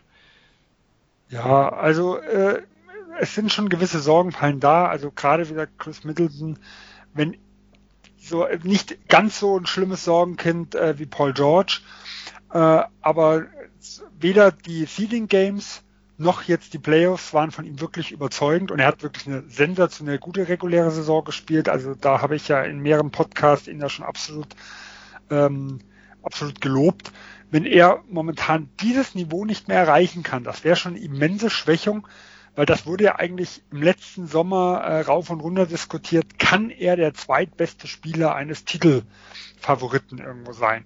Und über die Saison hat er beantwortet, ja, über die letzten Wochen eigentlich nein. Äh, und die Serie hat natürlich auch gezeigt, dass Brook Lopez seine Probleme mit Bigman hat, ähm, die von draußen gefährlich sind äh, ich weiß nicht, wenn, wenn ihr das letzte Viertel gestern gesehen habt, die Szene, die mir am meisten in Erinnerung geblieben ist, ist ein Vucevic, der von draußen die Dreier reingemacht hat, wenn in Lopez quasi angeflogen kam, so im letzten Moment, weil jeder wusste, es war schon zu spät, ähm, quasi so panisch nochmal raus, so um Gottes Willen, ich, ich verteidige eigentlich nur den Ring, da steht jemand, der hat sechs von zehn Dreiern oder sowas getroffen, ich muss dann doch nochmal raus der dann quasi hektisch nochmal angerannt kam und nochmal sich ihm entgegengeschmissen hat. Also das sah schon teilweise ulkig irgendwo aus. Ähm, da hat halt Lopez wirklich äh, große Probleme und dementsprechend hat ja auch Stadt äh, äh, Budinger im letzten, also in der Schlussphase dann umgestellt und hat Giannis auf Center gebracht und Lopez zum Beispiel rausgenommen. Also man hat schon so die zwei Schwachstellen äh, gesehen, dass der Coach dafür mal angefangen hat, Adjustments zu machen, was er im letzten Jahr eigentlich viel zu wenig gemacht hat. Das ist, sag ich mal, dafür die positive Seite. Ähm, da, da sieht man halt auch selbst gegen Orlando, die eigentlich nicht auf demselben Niveau spielen, äh, tut er mal sein System ein bisschen aufbrechen und ein bisschen ja äh, merken, dass er seine Schwachstellen versucht dann irgendwo zu kaschieren und in der, in der Schlussphase da nichts mehr anbrennen lassen will. Ja, und dann vielleicht abschließend ähm, wir haben jetzt gesehen, die Heat, die Raptors, die Celtics haben ihre Serien sehr souverän alle gewonnen. Dominik, würdest du die Bucks jetzt Stand jetzt immer noch als, als Team sehen, das, das den Osten gewinnt? Ähm, ja, ich glaube, es kommt sehr viel auf Budenholzer an. Sven hat es schon angesprochen, er hat jetzt ähm, ein bisschen Anpassungen vorgenommen, aber gerade wenn man ihn jetzt mit den Coaches von den anderen drei Teams ähm, vergleicht. Die anderen drei sind wirklich herausragend darin, dass sie sich eben super auf den Gegner einstellen können, sowohl offensiv als auch defensiv. Und wenn Badenholzer das dieses Jahr nicht auch auf sehr hohem Niveau macht, dann sehe ich da schon große Probleme auf, auf die äh, Bugs zu kommen. Und eben Middleton habt ihr auch beide schon angesprochen, das sollte eigentlich die Hoffnung im Halbfeld sein für die Bugs, der da dann auch kreieren kann, gerade auch auf äh, mit dem Pull-up-Shooting da hat ja Janis so seine Probleme, er ist da nicht die große Gefahr. Und ja, also ich glaube wirklich, also ich muss ehrlich sagen, für mich sind die Bugs gerade nach dem letzten Jahr in den Playoffs hatte ich schon ein bisschen so meine Fragezeichen, eben auch heuer wieder gerade eben, weil ihr Spielstil nicht so mega variabel ist meiner Meinung nach und weil Budenholzer da schon bei Atlanta seine Probleme hatte mit den mit Anpassungen und letztes Jahr bei den Bugs auch. Und wenn sie das nicht auf die Reihe kriegen, und dann, dann sehe ich da schon große Probleme auf sich zukommen, selbst wenn Janis so herausragend weiterspielt, wie, er es bis jetzt macht. Also, das ist ja wirklich wieder super, was der liefert, das muss man einfach sagen. Und wäre schon schade, ja, für ihn, wenn da schlussendlich dann nicht so gut klappt, weil die anderen ihn im Stich lassen. Also du bist meiner Frage jetzt gut ausgewichen. Ähm, gut, aber ich meine, man kann es ja, eh noch nicht, man nee, kann es eh noch nicht beantworten. Ne? Das nee, das Problem ist halt einfach, es sind alles sehr, sehr gute Teams. Also die Raptors, die Celtics, die Heat haben jetzt auch mit den Pacers kurzen Prozess gemacht und also gegen die gegen die Heat sehe ich sie immer noch im Vorteil. Also da da sehe ich schon, dass die Bucks besser sind, aber ganz ehrlich, wenn sie nachher gegen die Raptors oder gegen die Celtics spielen, da würde ich nicht irgendwie meine Hand dafür ins Feuer legen, dass sie gegen die gewinnen. Er mag der Frage ausgewichen sein. Äh, dafür hat er mir gerade klar gemacht, dass ich dass ich Budenholzer Buttinger genannt habe vorher. Ja? ich habe gerade überlegt, irgendwas stimmt doch hier nicht. naja, auch wenigstens ein Ex-NBA-Spieler, ja. ja, vielleicht ist das der neue Coach der Bucks, wenn sie gegen Toronto, Miami oder Boston ausscheiden sollten vorzeitig. Chase ja? Buttinger, Minnesota, oder? Ja, also von Houston gedraftet damals, dann hat er einen Vertrag in Minnesota bekommen und ich glaube Indiana war er auch nochmal. Ja? Und mir ist gerade eingefallen, wo, wo Dominik erstmal Budenholzer gesagt hat, da habe ich doch irgendwas Falsches gesagt. Aber ist doch auch schön, man kommt vom Playoff Basketball zu Chase Budinger. Also schafft ja. auch nicht jeder. Ja, wer weiß, vielleicht, vielleicht habe ich da ja Gerüchte aufgeschnappt, die sonst noch keiner weiß. Ja. Insiders Sven Scherer. Neuer Head Coach, ja. Also, ja. wenn das nachher eintrifft. ja, aber ansonsten, ich glaube, was man halt äh, dazu sagen kann, für mich waren sie vor den letzten Wochen der klare Favorit im Osten. Ich würde sie auch noch als klarer Favorit gegen Miami sehen. Geht es gegen Toronto und Boston, ähm, wird es zumindest deutlich enger, wie es, also nach Stand jetzt, nach der Form jetzt, deutlich enger, wie ich es erwartet hätte. Und wenn Middleton nicht noch einen Schritt nach vorne macht, dann könnte es sogar ein Duell auf Augenhöhe werden. Aber auch hier so ein bisschen wie bei den Clippers, äh, glaube ich, dass wir, dass, dass, dass da schon noch einige Spieler, also Middleton und auch ein äh, Eric Bledsoe dabei sind, die mit einem paar Spielen mehr, mit ein bisschen Routine, die jetzt wieder mehr reinkommt, noch einen Schritt nach vorne machen können. Und das sehe ich halt bei den anderen Teams nicht so. Also Toronto und Boston äh, und auch Miami, da spielen die meisten schon deutlich näher an ihrem Leistungslimit. Und gerade bei Miami wissen wir jetzt auch gar nicht genau, was mit Butler ist. Der hat scheinbar auch ein bisschen Schulterprobleme. Also der ist ja auch getaped äh, und sah im letzten Spiel zum Beispiel überhaupt nicht gut aus. Ja, so. Auch hier die Erwartungshaltung, Milwaukee tütet die Serie jetzt ein gegen Orlando und dann, ja, auch wenn die Bucks dann vielleicht noch Favorit sind gegen die Heat, äh, ich denke, da können wir uns auf jeden Fall über spannendere Serien im Osten dann äh, freuen. Ähm, das ist auf jeden Fall meine Hoffnung. Und ja, es ist ja auch so, dass die äh, ja, dass der, dass der Start der Serie zwischen, also Spiel 1, Toronto gegen Boston, ist ja sogar schon terminiert auf die Nacht auf Freitag, obwohl es ja theoretisch möglich, möglich sein könnte, dass, dass beide Serien im Westen zum Beispiel deutlich später jetzt starten werden, weil eventuell OKC gegen Houston in Spiel 7 muss, ähm, Dallas gegen Clippers könnte Spiel 7 geben, das würde, das würde beide Serien dann in den in den Conference Semifinals dort äh, den, den Start dort verzögern. Aber die NBA möchte einfach jetzt, ja, die Serie, dass die Serien weitergehen, möglichst schnell. Ich meine, für die Raptors und die Celtics wäre es dann ja vielleicht auch blöd, ähm, wenn die jetzt dort irgendwie sieben Tage dann dort in der, in, in der Bubble rumhängen äh, und nicht spielen.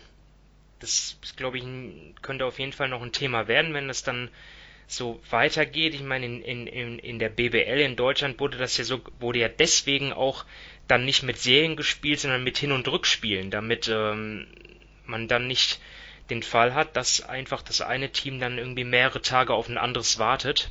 Ähm, ja, das, das ist für mich auch ein, ein anderes in, interessantes Thema auch. Äh, ja, das, wie, wie, wie wird das so weitergehen, wenn die NBA dann jetzt schon beginnt? Weil stellen wir uns mal vor, irgendwie Clippers gegen Mavs oder, oder OKC gegen, gegen, gegen, gegen Houston. Wann wäre denn dann Spiel 7? Das wäre erst am Wochenende, oder? Ja, alle zwei Tage. Ja, und dann wäre Samstag Spiel 7 bei den Mavs und Sonntag Spiel 7 bei den Thunder, oder? Dann wäre. Weil die spielen heute, Donnerstag, Samstag, dann noch spielen Mittwoch Freitag, Sonntag. Dann wäre dann wär Toronto gegen Boston schon Spiel 2. Naja, aber vielleicht, vielleicht rechnet die NBA einfach damit, dass das eine lange Serie wird. Dann ist es dann vielleicht am Ende doch nicht so äh, kompliziert alles. Naja. Ich glaube, die ziehen es erstmal durch und wenn es dann halt Wartezeit gibt, dann ist es halt so. Äh, aber besser so, wie das alles irgendwo in die Länge gezogen wird. Es kann ja auch sein, wie gesagt, wie du gesagt hast, Boston-Toronto wird eine lange Serie, während zum Beispiel äh, Milwaukee und Miami äh, ein bisschen kürzer wird und die fangen ja später an.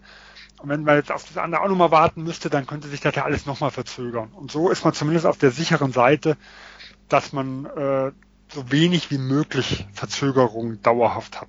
Ja. Man kann die Serien ja eh nicht genau vorhersagen, wie sie dann wirklich laufen. In, in der Vergangenheit hätte man ja auch theoretisch mal so Serien vorziehen können. Das lag dann aber meines Wissens nach meistens dann an den TV-Stationen, die dort ihre, ähm, die, die das mit der Terminierung einfach schon vorher festgelegt haben wollten. Ich kann mich erinnern an Jahre, wo die, wo die Warriors und Cavs die Conference Finals schon früh ähm, ja, den Sack zugemacht haben und dann trotzdem die Finals erst eine Woche später begannen. Ne? Also das würde es dieses Jahr dann, würde es dann nicht geben. Ne? Dort würde man dann schon, ja, schneller dann. Also ich gehe davon aus, man zieht das Ding durch. Ja, also, äh, aber uns fehlen da die Erfahrungswerte, wie gesagt, also in der normalen regulären Saison würde das auf, würde das auf jeden Fall, äh, würden die auf jeden Fall warten.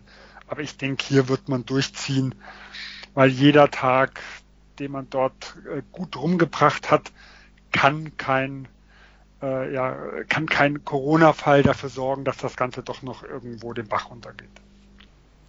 Ja. Und die Spieler müssen, ja, auch da ist dann vielleicht fünf Tage weniger dort isoliert im Hotel oder und fernab der, der Familien, wobei die Familien, die dürfen ja jetzt nachkommen dann nach der ersten Runde, aber ähm, trotzdem.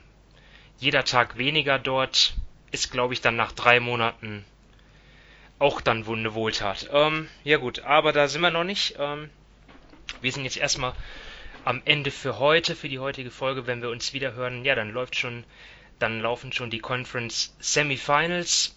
Auch die werden wir besprechen. Ich freue mich schon drauf und ähm, ja, bedanke mich heute ähm, mal wieder fürs Zuhören und auch an Dominik und an Sven, an euch beide und. Ja, ich möchte nochmal kurz Glückwünsche an den Christian Orban aussprechen. Der hatte gestern, glaube ich, auf Twitter äh, gepostet, dass er Nachwuchs bekommen hat, der Kollege. Also von hier aus nochmal alles Gute und viel Spaß da in die nächsten Wochen, Monate, Jahre. Da wird doch, wird noch einiges zu erleben sein. Ja, ja von, von, mir, auch Glückwunsch an den Kollegen. Jawohl. Okay, und dann, ja, wie gesagt, macht's gut. Bis zur nächsten Folge. Viel Spaß weiter mit den Playoffs. Macht's gut. Tschüss. Ciao. Ciao.